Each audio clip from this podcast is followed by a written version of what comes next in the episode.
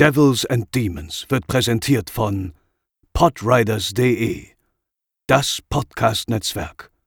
Diese Episode wird präsentiert von Deadline, das Filmmagazin, die Fachzeitschrift für Horror, Thriller und Suspense. Jetzt im Kiosk oder online unter deadline-magazin.de.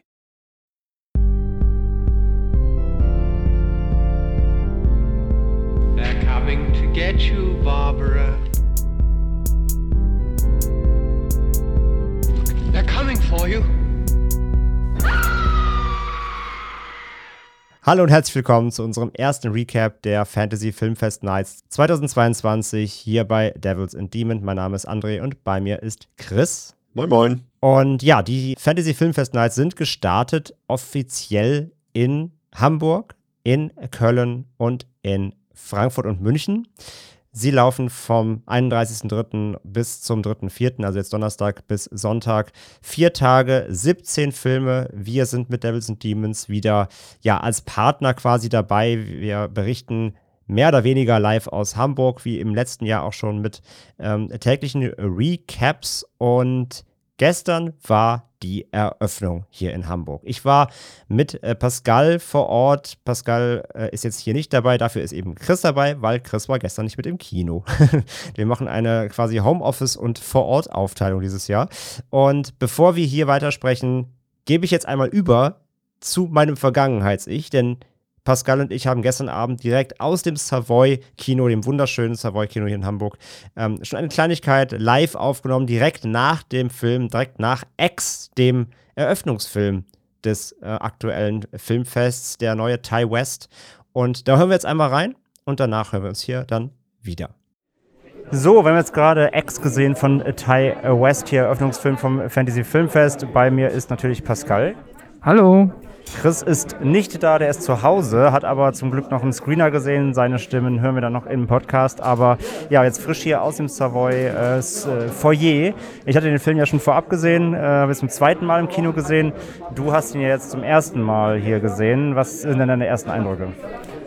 Es ist schwierig, sehr gemischt. Ich muss sagen, ich war ein bisschen in der Erwartung, habe ich etwas, ein bisschen etwas Subversiveres erwartet, ein bisschen mehr mit Zwischenebenen und tatsächlich auch auf der reinen Horror-Slasher-Ebene was Härteres zum Teil. Ich bin, weiß ich nicht, also er sah A24-esque fantastisch aus.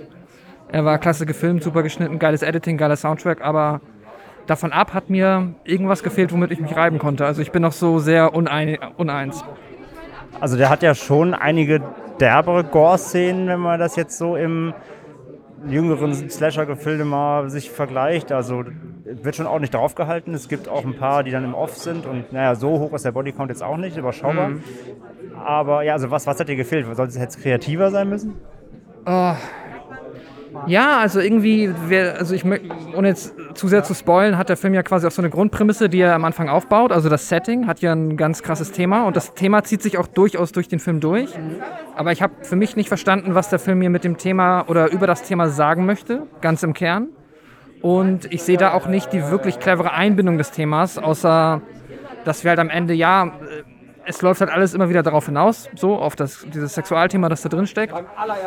Aber so der Geistesblitzmoment hat mir gefehlt. Also irgendwie das, keine Ahnung, ich habe das Gefühl, der Film will mir irgendwas sagen oder irgendwo drauf hinauslaufen und ist am Ende ein vergleichsweise straighter Slasher einfach nur. Ja, ist er auch. Und wir haben ja schon gesagt, und beziehungsweise hast du auch direkt gesagt, vielleicht war es das A24-Logo. Ja, ja, das kann definitiv sein. Also ich meinte ja eben auch schon zu dir, wenn das jetzt ein Blumhaus gewesen wäre, dann wäre ich erstmal weggeblasen, wie gut er aussieht, aber dann wäre ich halt nochmal ähm, wahrscheinlich, ja, wäre einfach die Erwartungshaltung eine andere gewesen und ich hätte gesagt, ja, das ist. Also für, für ein Blumhaus wäre es wahrscheinlich schon überdurchschnittlich. Ja. Aber für ein A24 fehlt irgendwie, so ging es mir halt auch beim ersten Mal, mhm. das hat sich jetzt nochmal verfestigt jetzt im Kino im zweiten Mal. Für A24 fehlt mir irgendwie der Clou. Genau, ja, genau. Eigentlich genau das. Es fehlt irgendwie das, wo ich den Finger drauf halten kann und sagen kann, das ist das, was den Film ausmacht das, oder was ihn außergewöhnlich macht. Ja, genau. Also er ist, er ist straight. Außergewöhnlich, genau, ja. Ja, sehe ich halt auch so. Er ist, er ist, er ist gut, also ist ein guter Slasher. Ja. Aber eben das. Ich habe ganze Zeit darauf gewartet. Ich sitze immer beim Film da gesessen und dachte mir so, wann kommt der Moment, wo ich wow sage? Ja, ganz genau. Ja. Wo ist der Twist-Moment oder der Meta-Moment? Irgendwie so. Und der fehlt halt einfach, ja. Und dieses ganze Porno-Thema, schon auch schon gesagt, ähm, also die Pornoszenen sind halt so, ja, für einen Kinofilm relativ softcore am Start. Aber das schockt ja jetzt auch, zumindest in Deutschland, jetzt keinen. Also ich kann mir vorstellen, dass die prüden Amis da vielleicht irgendwie denken, oh ho ho, ganz schön viele Brüste. Und man sieht auch mal von hinten irgendwie eine Reiterstellung äh, in, in Full-Aufnahme. Aber das ist ja jetzt nichts, was irgendwie noch jemand in dem Ofen hervorlockt.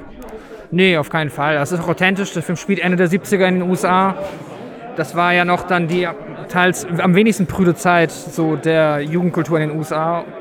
Aber ja, klar, das ist halt einfach authentisch gut gemacht, aber lockt niemanden hinter. Also ist kein Grund, dass. Ich glaube, auch in den USA wird da keine Aufregung deswegen erfahren. Außer Also- also, in Kreisen, die den eh nicht gucken würden. So. Genau, also das, das ist ja auch ein Ding, mit der Film spielt, dieses, dieses, diese Tevangelists, also Ja. diese, diese Teleprediger. Die gucken den eh Ähm, nicht. genau, also die gucken, den, die gucken den eh nicht, aber es ist halt, ähm, es ist halt auch sehr präsent im Film platziert. Also damit wird ja auch gespielt. Es geht ja um dieses prüde Amerika, was der Film ja dann gleichzeitig auch irgendwie abbildet. Aber genau das ist es ja. Dieser, der prüde Anteil geht ja nicht in, jetzt, jetzt 2022 ins Kino. Nee, überhaupt nicht. Genau. Also so, wenn es auch auf diesen Bible Belt anspielen soll, dann die werden den eh nicht sehen. In dem Sinne, ja, es ist auch nochmal so das Ding. Wenn das irgendwo eine Kritik daran sein soll, dann wird die halt nur bei den Menschen ankommen, die das wahrscheinlich eh schon so sehen. Das ist ähm, einfach dem Genre geschuldet. So, da hättest du dann wahrscheinlich etwas machen müssen, ja, was irgendwo ein bisschen, ja, keine Ahnung. Ja, keine Ahnung. Hättest ein anderes Genre wählen müssen, wenn du damit wirklich jemanden erreichen wollen würdest. Ja, dafür ist auch zu viel Beiwerk. Also das ist ja, das, der Fernseher läuft halt irgendwie immer in der Ecke und da läuft halt Ja. so ein Televangelist-Typ, aber es ist ja auch nur, nur Mittel zum Zweck so ein bisschen, ja. Was würdest du jetzt aus dem Stegreif von, von fünf Sternebewertung? Ah, wahrscheinlich bin ich.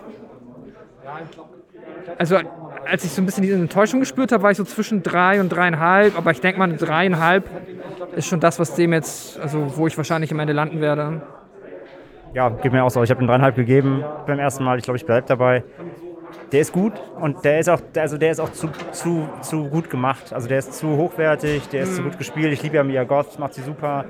Ähm, und der ist einfach insgesamt zu hochwertig, zu professionell, produktionstechnisch, Production Value, alles super, um ihn da, um ihn da unnötig abzuwerten. Es fehlt halt nur der, der große, also es ist ein sehr großer Schritt zu viel, weil dafür fehlt halt das Spezielle. Ja, absolut. Ja. Dann äh, würde ich sagen, haben wir das hier an der Stelle. Wir haben X gesehen. Äh, der heiß erwartete Film wohl mit am Festival ausverkauft, als einer der wenigen, einzigen, habe ich extra nochmal nachgehört. Ähm, also der war wohl ratzfatz weg. Der war also, ja, wir haben schon darüber geredet, die Vorschusslorbeeren waren so groß, die hat, glaube ich, jeder mitbekommen. Und ja, ist für manche vielleicht nicht der Wurf geworden, oder hat vielleicht manche eben enttäuscht, wie eher uns, aber vielleicht andere auch abgeholt, wie vielleicht Chris. und ja, mal schauen, was wir noch hier vom Filmfest mitnehmen und äh, ja, wir klingen uns aus.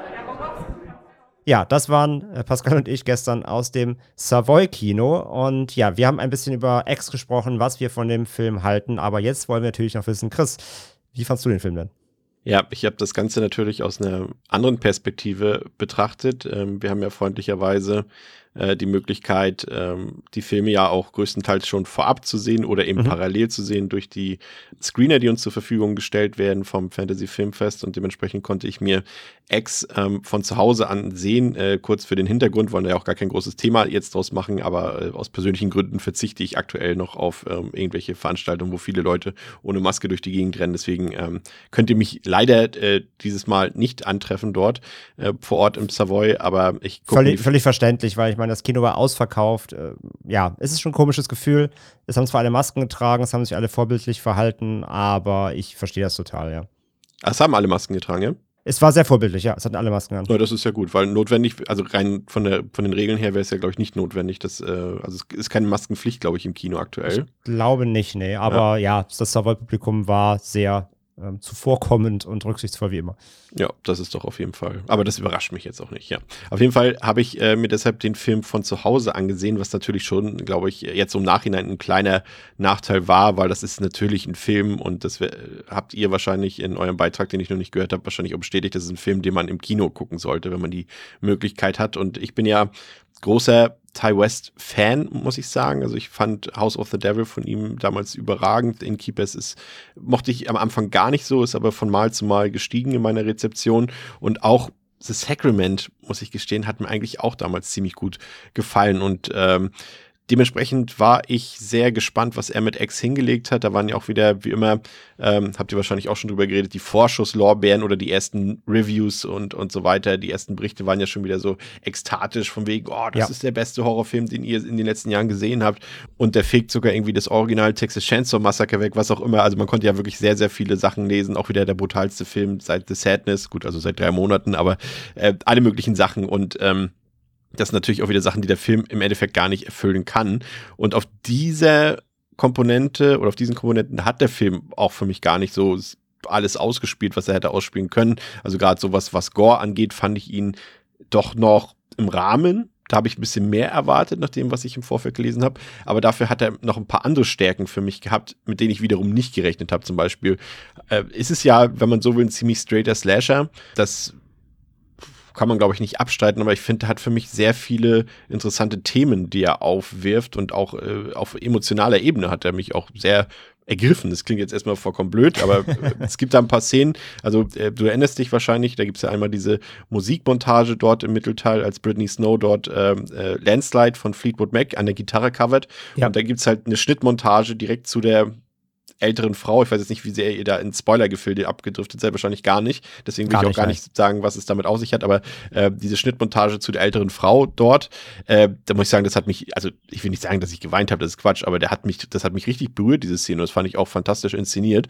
Und so viele Sachen sind dort drin, so, es ist ja ein Film, der sich so mit unerfüllten Sehnsüchten, mit unerfüllter Lust und auch mit unterdrücktem Verlangen beschäftigt und das hat er richtig gut geschafft, finde ich. Also gerade eben mit der älteren Frau und auch mit der Figur von Jenna Ortega, die sich scheinbar ja irgendwie so langsam zu einer richtigen Scream Queen entwickelt, würde ich mal sagen, oder? Absolut. Also ich meine, die macht ja gefühlt jetzt nur noch äh, Horror und das immer auf sehr hohem Niveau. Also die ist ja jetzt keine, die irgendwie im B-Movie einsteigt, sondern Ja. sie macht ja wirklich jetzt äh, ein äh, Großkaliberprojekt nach dem anderen. Also die mausert sich gerade zur neuen Horror-Ikone, ja. Jenna, you're welcome hier. Ja, ist klar.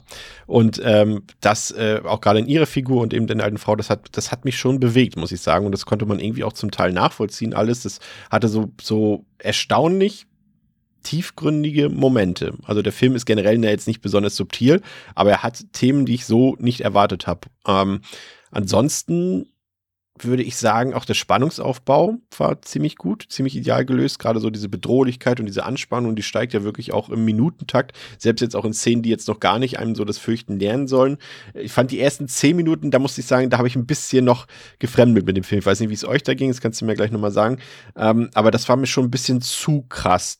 Texas Chainsaw Hommage, weil da waren ja wirklich einige Shots bei, ähm, wie sie dort in dem Van sitzen, in, also teilweise wie die Beine dort auf das, äh, wie sagt man vorne, auf die Ablage gelegt werden und aus Arm aus dem Fenster und, Ja. und wie die Kamera dabei ist, das war ja eins zu eins Texas Chainsaw, ne? Und ähm, auch so, so Kameraeinstellungen einfach, äh, die dort, äh, wie das Auto auf der Straße fährt und aus welchen Kamerawinkeln das gefilmt wurde. Das war halt komplett. Und dann dachte ich, okay, wird das jetzt eine komplette Hommage oder irgendwie eine Satire auf Texas Chainsaw? Dann wäre ich, glaube ich, ein bisschen frustriert gewesen. Aber das hatte sich irgendwie so nach zehn Minuten, glaube ich, gelegt und es war dann einfach nur dieser Look, der beibehalten wurde, ne? Oder siehst du es anders? Was am meisten bei dir raussticht, tatsächlich das Emotionale, weil da waren Pascal und ich uns beide einig, dass das bei uns überhaupt nicht so war. also wir haben uns auf gar keine Art und Weise irgendwie emotional ergriffen. Wir fanden ihn sehr stumpf. Ähm, auch wenn er ein Subthema aufmacht, war uns das zu. Also es war, ist ja überhaupt nicht subtil und es ist auch, es spielt sich auch weniger clever oder irgendwie äh, um die Ecke gedacht aus, als man vielleicht annehmen mag, generell. Und da waren Pascal und ich uns auch ja beide einig, uns hat so das Next Big Thing in dem Film Mhm. gefehlt. Na klar, ist das eine Erwartungshaltung, ne? Du hast ja gerade schon von diesen Vorschusslorbeeren gesprochen, die haben da leider wieder natürlich was beigetragen. Gleichzeitig war es bei mir auch dieses A24-Logo. Ich erwarte mittlerweile einfach, wenn ich A24 sehe, erwarte ich, halt- das, das, erwarte ich halt irgendeinen Wow-Moment im Film. Weil die sich einfach so damit gemausert haben, dass sie eben nichts nehmen, was irgendwie nur noch 15 ist. Und ich will nicht sagen, dass der Film nur noch 15 ist, aber ich fand ihn halt letztendlich einfach nur gut. Und das ist Mhm. für A24 mir fast schon zu wenig. Also das ist ganz, ganz schwierig. Aber ich will dem Film auch gar nicht seine, seine, seine Reize absprechen und seine, und seine Hochwertigkeit und seine Härte teilweise. Aber mir war er nachher einfach zu konventionell. Ich Ich habe ich hab die ganze Zeit noch auf diesen Moment gewartet, wo der mich komplett vom Hocker bläst, irgendwie, der mich überrascht, der nochmal das ganze Ding turnt, irgendwie, keine Ahnung, plötzlich kommen Vampire noch ins Spiel oder UFOs oder keine Ahnung, irgendwas, was nicht konventionell ist irgendwie und das gab es halt gar nicht. Und damit habe ich einfach nicht gerechnet. Von daher war der Film halt dann nur gut, aber alles, was irgendwie, also wie gesagt, emotional, irgendwie, keine Ahnung, auf der ganzen Ebene, für mich war es einfach ein Slasher. Mit Ich ein glaub, bisschen Gore und das war's. da- das ist, glaube ich, dann auch wirklich der Unterschied, glaube ich, äh, zwischen unseren Perspektiven. Also, das eben, vielleicht lag es auch wirklich daran, dass ich den jetzt halt hier alleine zu Hause geguckt habe, sozusagen, und äh, da ein bisschen noch äh, diese Festival-Atmosphäre nicht hatte und man natürlich so ein bisschen, wenn man noch mit vielen anderen Leuten gerade im ausverkauften Haus sitzt, ist das immer noch, glaube ich, was anderes. Aber das ist, glaube ich, der Unterschied in unserer, in unserer Bewertung, in unserer unterschiedlichen. Also bei euch ist er gut, bei mir ist er wirklich sehr gut angekommen, weil ich eben noch diese zusätzliche Ebene für mich irgendwie ähm, gewinnen konnte. Ne? Also du hast wirklich die, du, also na klar, das sind so die offensichtlichen Sachen. Du hast, es ist ein Liebesbrief eben an die Genre-Klassiker der 70er und 80er Jahre. Klar, Der total. hat- Vor allem Hooper. der, der hat, der hat halt auch seinen, seinen Humor mit drin, ne? auch wieder so ein paar Comicfiguren mit bei. Da ist auch gerade der, der äh, Kameramann, der Ja. wohl angeblich auf einer, also ich habe seinen Namen leider vergessen, aber also den echten Namen, der auf einer realen Person ähm, sich, äh, also darauf beruht, ähm, der wohl selbst auch so war, der halt eben so auch, ja, Pornos, aber doch bitte jetzt mal auch ein bisschen anspruchsvoll und so weiter. Ähm, und das, ne, der hat seine Comic-Momente und sowas alles, der ganze Film, aber er wird doch zusehends, glaube ich, immer ernster im Laufe der Spielzeit. Ähm, und, und beschäftigt sich halt auch so mit der, mit der menschlichen Moral und so weiter. Was mich halt überrascht hat, war halt wirklich, ähm, ja, da weiß ich jetzt, ich, ich, ich drück's mal ganz äh, schattig aus, sag ich mal. Äh, das Böse in dem Film habe ich anders erwartet, aber vielleicht habe ich auch den Trailer damals, Mhm. ich habe den glaube ich nur einmal beiläufig gesehen, ich weiß gar nicht, ob das so schon äh, gespoilert war, was das Böse ist in dem Film. Ähm, kannst du dich da noch dran erinnern an den Trailer? Ja, schon, aber der war ja ans an, insgesamt sehr kryptisch. Ja, ne? Also, der, der, also der Trailer hat ja auch ganz klar einfach nur TCM suggeriert. So. Ja, also da habe ich wirklich was, was anderes erwartet und war dann auch äh, überrascht, muss ich gestehen. Ähm, und ansonsten sage ich mal, das, was jetzt für, für, für erstmal unsere niederen Instinkte anspricht, also der hat auf jeden Fall seine Gore-Momente, die sind schön handgemacht, die sehen gut aus, die sind auch fies, aber sie sind nicht so krass, wie ich es erwartet hätte, nach dem, was ich im Vorfeld gelesen habe, wo ich positiv überrascht war, aber auch generell überrascht war, war tatsächlich die Nudity in dem Film. Also ich hätte jetzt, wie gesagt, es ist ja ein amerikanischer Film, darf man immer nicht vergessen, ne? Äh, und da waren doch überraschend viele und überraschend freizügige Sexszenen dabei. Also jetzt so auf, auf, auf Soft-Ebene sozusagen. Das, äh, Ja, ja, absolut. Aber da waren wir uns ja auch einig, Pascal und ich, dass das eben halt jetzt vor allem in unseren Ja. äh, Gefilden keinen vom Hocker reißt. Und selbst in den USA haben wir gesagt, ja, es ist immer das prüdere Land, die seit Nipplegate die Oscars zeitversetzt ausstrahlen und so. Aber der Film ist ja jetzt auch kein super Blockbuster-Marvel-Film, ja. sondern die Leute, die da ins Kino gehen, die wollen ja Genre und Horror. Und ich glaube jetzt halt mal, das jüngere Horrorpublikum auch in den USA ist von Nippeln jetzt auch nicht mehr komplett umgehauen, wie noch vor 10, 20 Jahren. Nee, das stimmt. Aber ansonsten muss ich sagen, äh, Ty West hat wieder mal sein Talent unter Beweis gestellt. Ich finde, der Film sieht überragend aus. Also die Kameraarbeit ist, ist fantastisch und vor allem der Schnitt. Also da hat er sich auch echt mal ein paar Sachen einfallen lassen, die man jetzt nicht in jedem zweiten oder dritten Film sonst sieht. Ähm, Score war super, Soundtrack auch super, ne, war auch ein paar schöne Tracks bei. Aber letztendlich würde ich sagen, also das ist jetzt vielleicht kein Horrorfilm, der allen gefallen wird. Definitiv nicht. Ähm, das ist jetzt auch so, wie du schon sagst, es ist jetzt vielleicht auch kein Horrorfilm, äh, der jetzt positiv ankommt bei allen, die sonst den anderen A24-Stuff abfeiern. Der ist schon ein bisschen anders, der ist da schon konventioneller, wenn man so will, aber äh, so lieb ich meinen Horrorfilm, ja. Und um es mal mit einem Zitat aus dem Film abzuschließen, aber das bleibt dann unser Geheimnis, wie sie so schön da gesagt haben. ähm, aber das ist genau das, was ich sehen will von so einem Horrorfilm. Gerade eben, das ist nicht irgendwie, also ich mag auch The Witch und diese ganzen Sachen alle, aber das sind ja schon auch ein paar Schnarcher bei. Und das hier hat wirklich dann auch nochmal so diesen klassischen Unterhaltungshorror mit drin. Und das hat mir gefallen. Und was mich aber überrascht hat, ist, das haben wir auch noch rausgefunden. Es gibt ja, also das wurde jetzt ja im Kino nicht ausgestrahlt, aber es gibt ja, habt ihr auch, glaube ich, schon drüber geredet, vermutlich äh, diesen, ähm, diese After-Credit-Scene sozusagen. Und das ist ja letztendlich der Trailer zu dem Prequel, was äh, schon fertig produziert ist von Ty West, ähm, Pearl heißt das. Äh, fand Ja. ich überraschend, ehrlich gesagt, nachdem ich den Film gesehen habe, dass es ein Prequel geben wird. Und on top wird es eben auch noch ein Sequel geben. Also es sind quasi einer ist schon abgedreht, nämlich Pearl, und ein Sequel kommt auch noch dazu, was auch noch dieses Jahr gedreht werden soll. Das hat mich dann doch ein bisschen überrascht, weil für mich hätte das jetzt auch als Standalone getaugt, André. Ja, weiß ich auch nicht, ob das nötig ist. Also, das finde Ja. ich so ein bisschen mal gucken, wie das dann wird. Er hat den Pearl wohl auch mit dem Restbudget von X gedreht. Also, mal gucken, wie hochwertig das dann im Vergleich wird, weil X schon relativ. äh, Mit der Crew von Avatar ist. 2. Also vielleicht äh, können die da was rausholen. Aus Ja, wenig. Geld. Hat Cameron noch so ein paar Dollar rübergeschoben. ähm, nee, also weiß ich nicht. Ob, muss, das ein, muss das ein Franchise irgendwie sein oder ein Ex-Universe? Wahrscheinlich nicht, aber schauen, wie es wird. Kann man jetzt wenig zu sagen. Ähm, und ja, wie zu dem, was du eben gesagt hast, dass er halt so, dass du deine geradlinigen Slasher auch magst, das will ich mir gar nicht absprechen. Ich mag auch geradlinige Slasher. Nur er will ja trotzdem dann in der, in der Subebene doch was erzählen.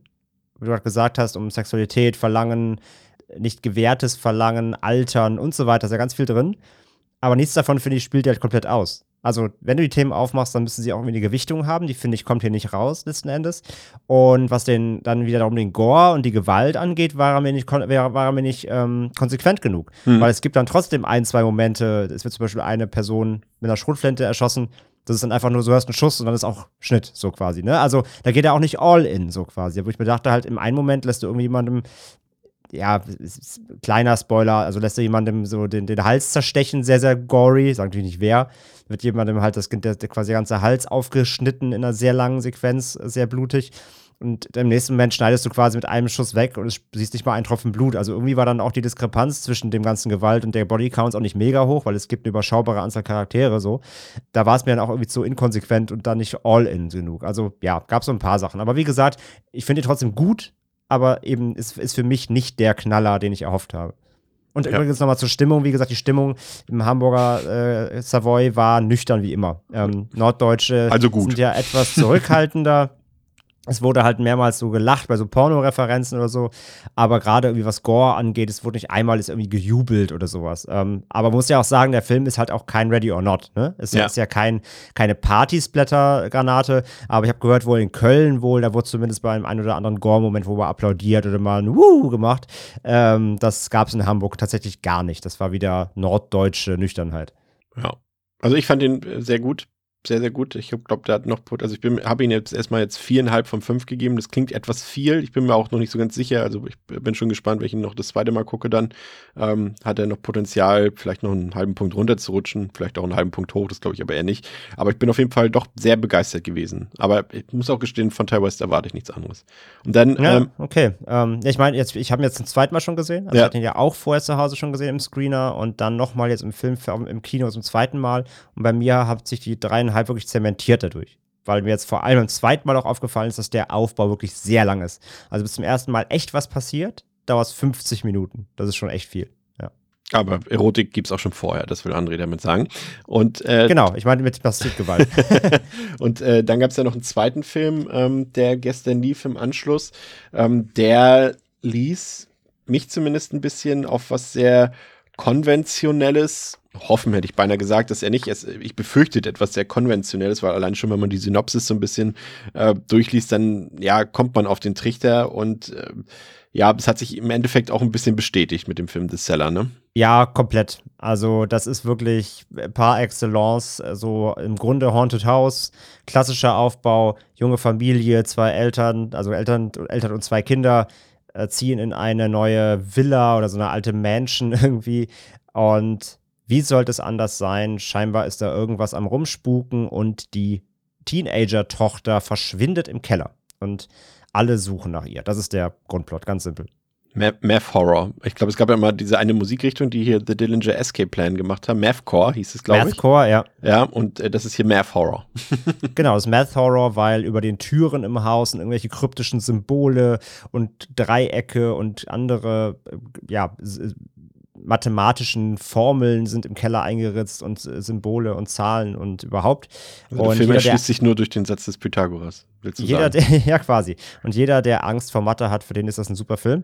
Nee, also der ist wirklich, der ist wirklich nicht gut, aber ich hatte trotzdem meinen Spaß mit dem, weil der halt irgendwie erst so doof und gleichzeitig dabei aber so, also es ist, es ist, es ist ein Film, über den ich mich während dem Gucken irgendwie ärgern kann oder irgendwie mich aufregen kann aber das hat ja da auch eine Entertainment, ein Entertainment Value. Also, wir haben ja gerade beide Morbius gesehen, diese ja, Woche. Leider. Ganz, ganz, ganz, ganz furchtbarer Film, weil der einfach so unfassbar belanglos ist. Also, ich kann auch zwei Stunden gegen die Wand starren, da habe ich mehr geleistet, als Morbius zu gucken. Und dann gucke ich lieber sowas wie The Seller, weil der ist okay gemacht so. Da ist Alicia Cuthbert in der Hauptrolle lang nicht mehr gesehen. Mochte ich ja damals so in ihren Zeiten, wo sie hier so Girl Next Door gedreht hat. Das ist mir klar. Sehr, sehr gerne. Ja, natürlich. Gebe ich vollkommen zu. Mit Paul Dano damals noch übrigens, äh, wie er äh, ein Kondom übergezogen bekommt. Immer noch grandiose Szene. Heute ist er der Riddler. So kann es gehen. Ja, sie die spielt die Hauptrolle, spielt die Mutter. Lang nicht mehr gesehen. Hat sie also ganz gut gemacht. Sie war Ja. die Einzige, die irgendwie Schauspielern kann. Der Rest des Casts ist nicht so fantastisch. Aber so, und sie muss halt dann nachforschen. Und dann gibt es halt so dumme Sequenzen. Ich spoiler da jetzt auch einfach eine Sache. Das ist auch kein Spoiler, aber äh, zum Beispiel, das einfach nur als Beispiel mal. Sie rätseln halt rum, wo könnte sie sein? Was können wir nur machen? Polizei ist längst eingeschaltet, man findet sie nicht. Und dann kommt der kleine Bruder halt, der, der war, während sie verschwunden ist, irgendwie im Bett.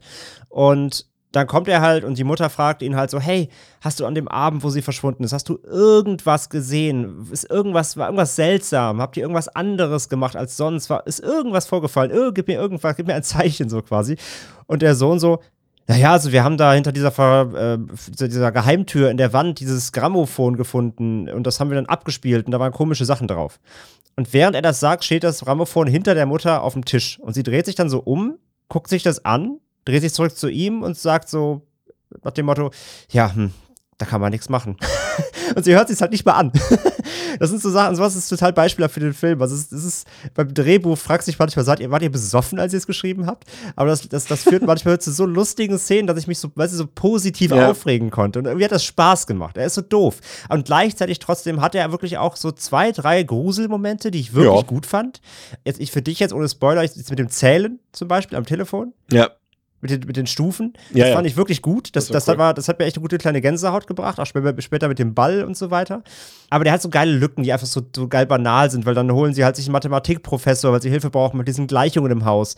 Aber der führt auch zu gar nichts, weil der, er ist nachher auch gar nicht die Lösung. Weil die Lösung äh, offenbart sich dann von alleine, weil die selber drauf kommen. Und ja, und dazu ist das gesamte Ende tatsächlich von Lucio Fulci geklaut. Ähm, ich Ja. sage immer, lieber, lieber gut geklaut als schlecht selber gemacht, aber das ist wirklich schon, also Hut ab. Ich glaube, das ist so ein bisschen die Hoffnung, das kennt keiner im Mainstream.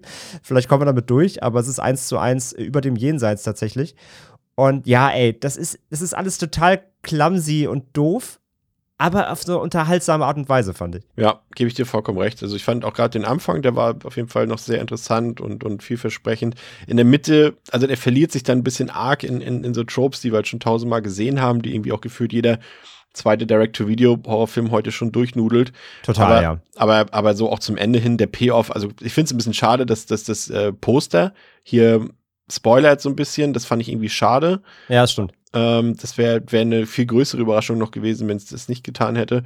Aber ich muss auch sagen, der war einfach ganz solide. Ne? Also wenn so, das ist so ein typisch solider, generischer Horrorfilm, den du abends mal als zweiten Film guckst. So, ne? Also guckst erst einen guten Film und dann schiebst du den hinterher und alle sind glücklich. Also genauso wie es gestern war im Savoy quasi. Ja, genau. Also da können ja mal die Augen zufallen, das ist, ist aber egal. So. Dann, dann guckst du halt einfach weiter und du hast nichts verpasst. Ja, gut, Und- vielleicht hast, hast du dann aber den Lösungsweg, die mathematische, den mathematischen verpasst in der Zwischenzeit. So Ja, wie mir gesagt, zumindest im Matheunterricht immer damals. Der aber auch wieder so banal ist, es eigentlich auch egal ist. Ja, Ja. das stimmt. Und ich meine, wie gesagt, äh, du sagst halt eh schon Spoiler, also Spoiler, es gibt später eine Creature, sagen jetzt nicht mal, sagen jetzt nicht was natürlich und in welcher Form, aber es gibt später eine, ein, eine, eine Kreatur, einen Widersacher, einen Antagonisten. Und da gibt es so eine Szene auch, da werden sie verfolgt und die Kreatur ähm, quasi packt dann so, äh, also greift so um die Tür, um die aufzuhalten. Und, äh, und Alicia Cuthbert haut dieser Kreatur mit der Taschenlampe so auf die Pfoten oder auf die Finger. Und die Kreatur macht dann so äh, und zieht die Hand zurück. Ja. Wo ich mir dachte, wenn du diese Kreatur, über die wir reden, mit einer Taschenlampe besiegen kannst, dann scheint das alles nicht so schlimm zu sein. Und das sind solche Momente, die diesen Film total albern machen.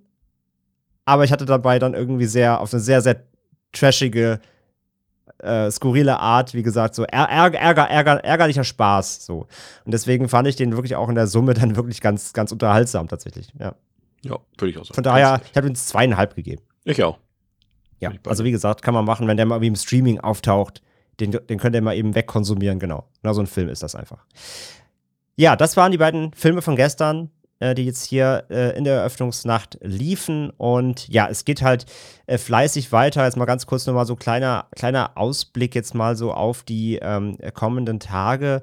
Zum Beispiel, wir haben ähm, jetzt heute Abend, wo wir aufnehmen, hier in Hamburg den neuen Dario Argento, äh, Dark Glasses, ja, der Altmeister. Wir haben ihn schon oft hier im Podcast gehabt, willst noch mal wissen, so.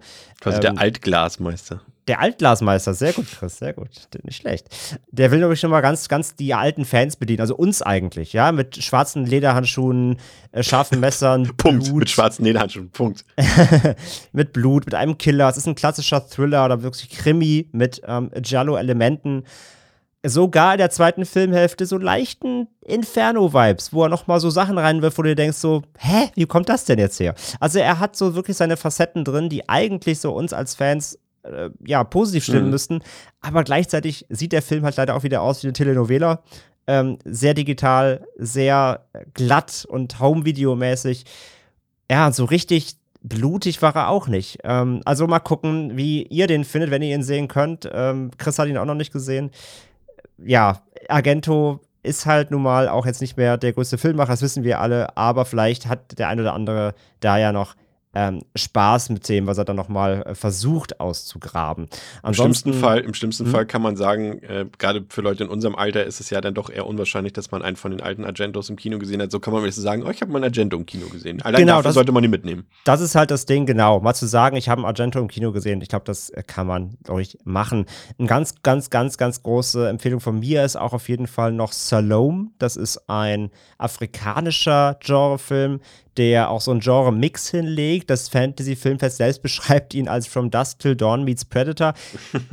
Ja, das ist, also ich schreibe ja auch selbst an dem Heft mit, ne, das, das, das wissen ja auch einige. Ich weiß, dass man natürlich solche Werbetexte möglichst reißerisch schreibt, damit Leute Bock auf den Film kriegen. Ich, ich habe das auch nicht, ich habe das, ich hab das nicht geschrieben, das hat ein äh, Kollege oder eine Kollegin geschrieben, aber das ist leicht irreführend. Es, er macht so quasi, er macht einen ähnlichen Genre-Twist wie so From Dust Till Dawn, der halt mitten im Film nochmal so eine Kehrtwende macht.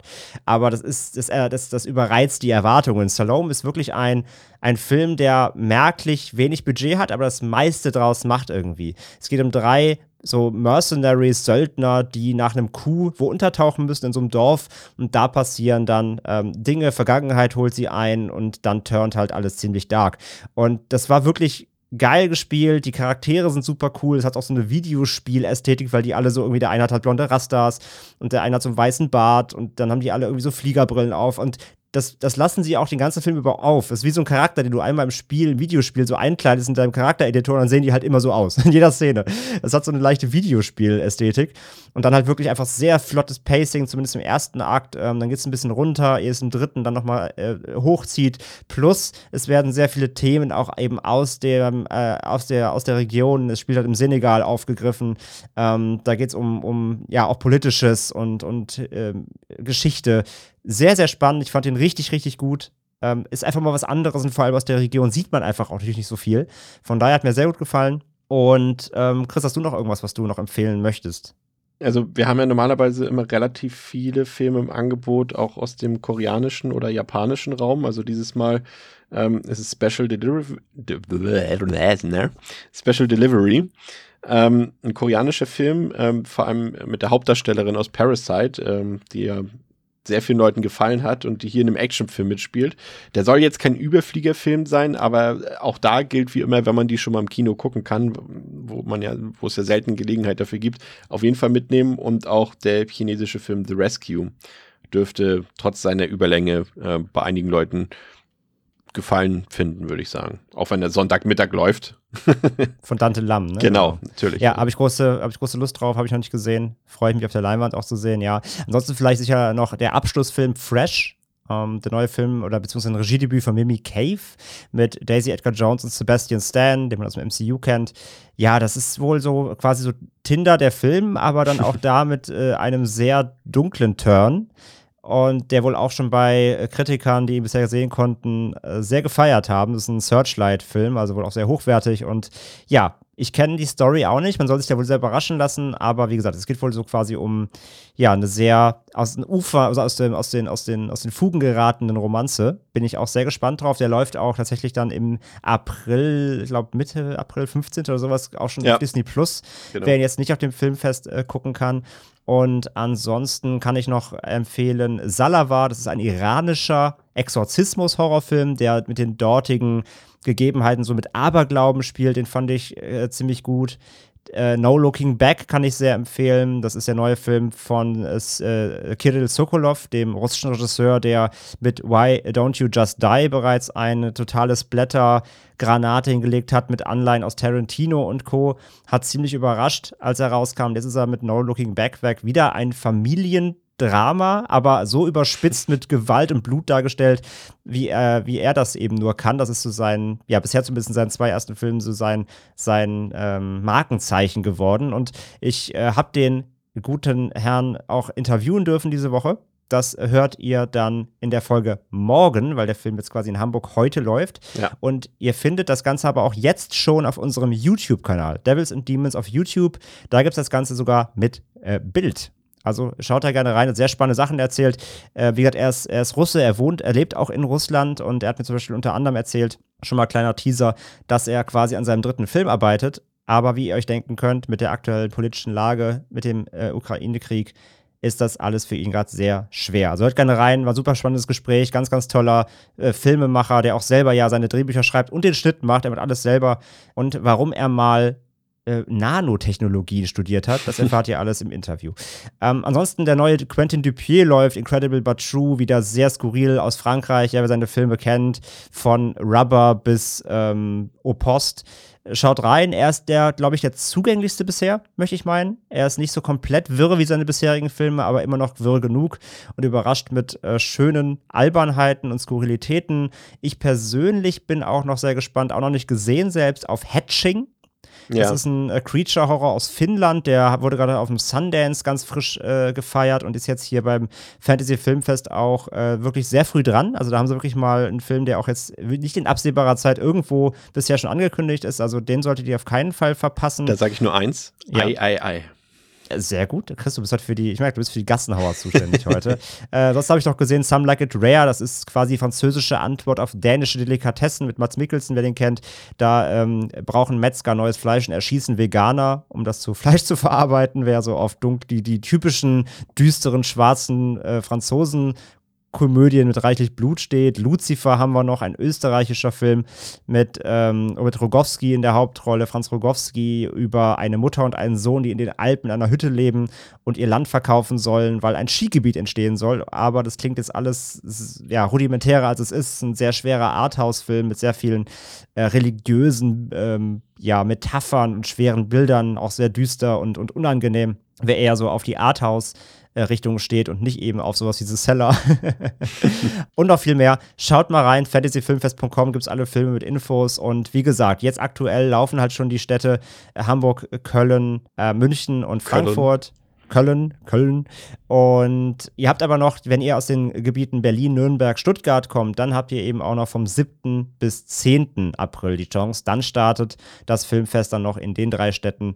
Und ja, wir wünschen auf jeden Fall viel Spaß. Schaut euch ein bisschen Filme an, ist viel dabei. Und ja, das war unser erster Recap zum Eröffnungsabend der Hamburger, des Hamburger Filmfests. Und ja, morgen geht es dann weiter mit dem Programm, quasi was jetzt heute gerade läuft. Und ach so, und äh, kurze Info: Wir hatten beim letzten Mal bei der Filmfestberichterstattung ja auch O-Töne der ZuschauerInnen dabei. Äh, kommt auch wieder, dass äh, wir zu X nichts haben, liegt an mir. Ich habe nämlich den Anfängerfehler gemacht eines guten Journalisten. Ich habe im Vorfeld mein Audio-Equipment nicht gecheckt, die Batterien waren leer. Um es mit DMX-Worten zu sagen, X don't give it to you. Ach, du, also, hast du es aufgeschrieben alles? Oder Ja, alle Punchlines. Wow. Sehr gut. Ähm, von daher, ich hatte, als ich die Batterie gewechselt hatte, waren da alle Leute schon weg. Von daher, bitte das zu entschuldigen, äh, mein Fauxpas, aber am Wochenende bin ich auf jeden Fall wieder vor Ort beim Filmfest in Hamburg. Wer da ist, kann auch gerne Hallo sagen und mir gerne ein paar O-Töne ins Mikro sprechen, dann werden wir sie hier auf jeden Fall in den Recaps auch äh, gerne aufnehmen. Oder mit dir nochmal das äh, Quiz von letzter Woche äh, analysieren. Oder ihr könnt mich Detail. zu Friday the 13 befragen und mich auch gerne auslachen. genau.